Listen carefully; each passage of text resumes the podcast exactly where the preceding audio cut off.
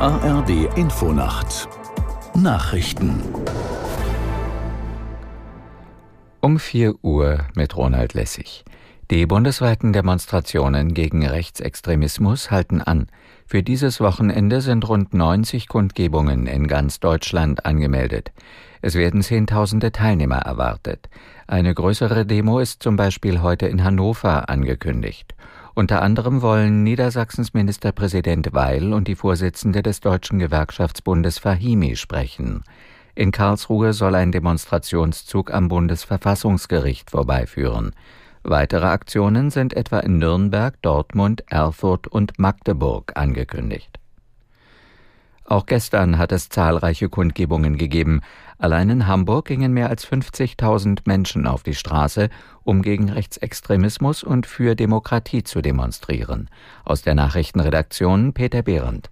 Aus Sicherheitsgründen hatten die Organisatoren die Kundgebung vorzeitig für beendet erklärt, es war zu voll. Aufgerufen zu der Demo hatte ein Bündnis unter anderem aus Gewerkschaften, Kirchen und Vereinen. Auch in mehreren Städten Nordrhein-Westfalens demonstrierten tausende Menschen gegen rechts. Eine große Kundgebung fand auf dem Domplatz in Münster statt. Die Proteste sind eine Reaktion auf ein Treffen von Neonazis mit AfD-Funktionären in Potsdam. Dabei ging es unter anderem um Pläne zu einer Ausweisung von Menschen aus Deutschland mit Migrationshintergrund. Die türkische Gemeinde in Deutschland rechnet künftig mit deutlich mehr Einbürgerungen. Grund ist das reformierte Staatsbürgerschaftsrecht, das der Bundestag gestern beschlossen hat. Der Vorsitzende der türkischen Gemeinschaft Sofuoğlu geht davon aus, dass auf Dauer alle 1,5 Millionen türkischstämmigen Bürger in Deutschland, die bisher keine deutsche Staatsbürgerschaft haben, eine doppelte erlangen werden. Die Behörden würden Schwierigkeiten haben, die Anträge zu bearbeiten, sagte er dem Redaktionsnetzwerk Deutschland.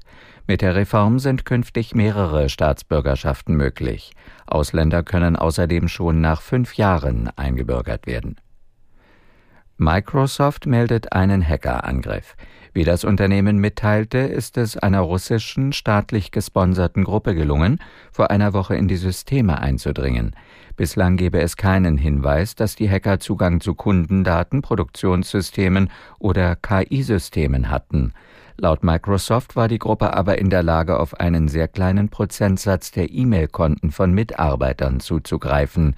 Darunter seien auch Mitglieder des Führungsteams gewesen sowie Beschäftigte der Cybersicherheit. In der zweiten Fußball-Bundesliga hat Spitzenreiter Holstein Kiel eine Heimniederlage kassiert. Die Kieler verloren gegen Eintracht Braunschweig mit 1 zu 2. Der VfL Osnabrück verlor in Karlsruhe mit 1 zu 2. Das waren die Nachrichten. Das Wetter in Deutschland. Tagsüber vielerorts sonnig bis 5 Grad. 4.03 Uhr.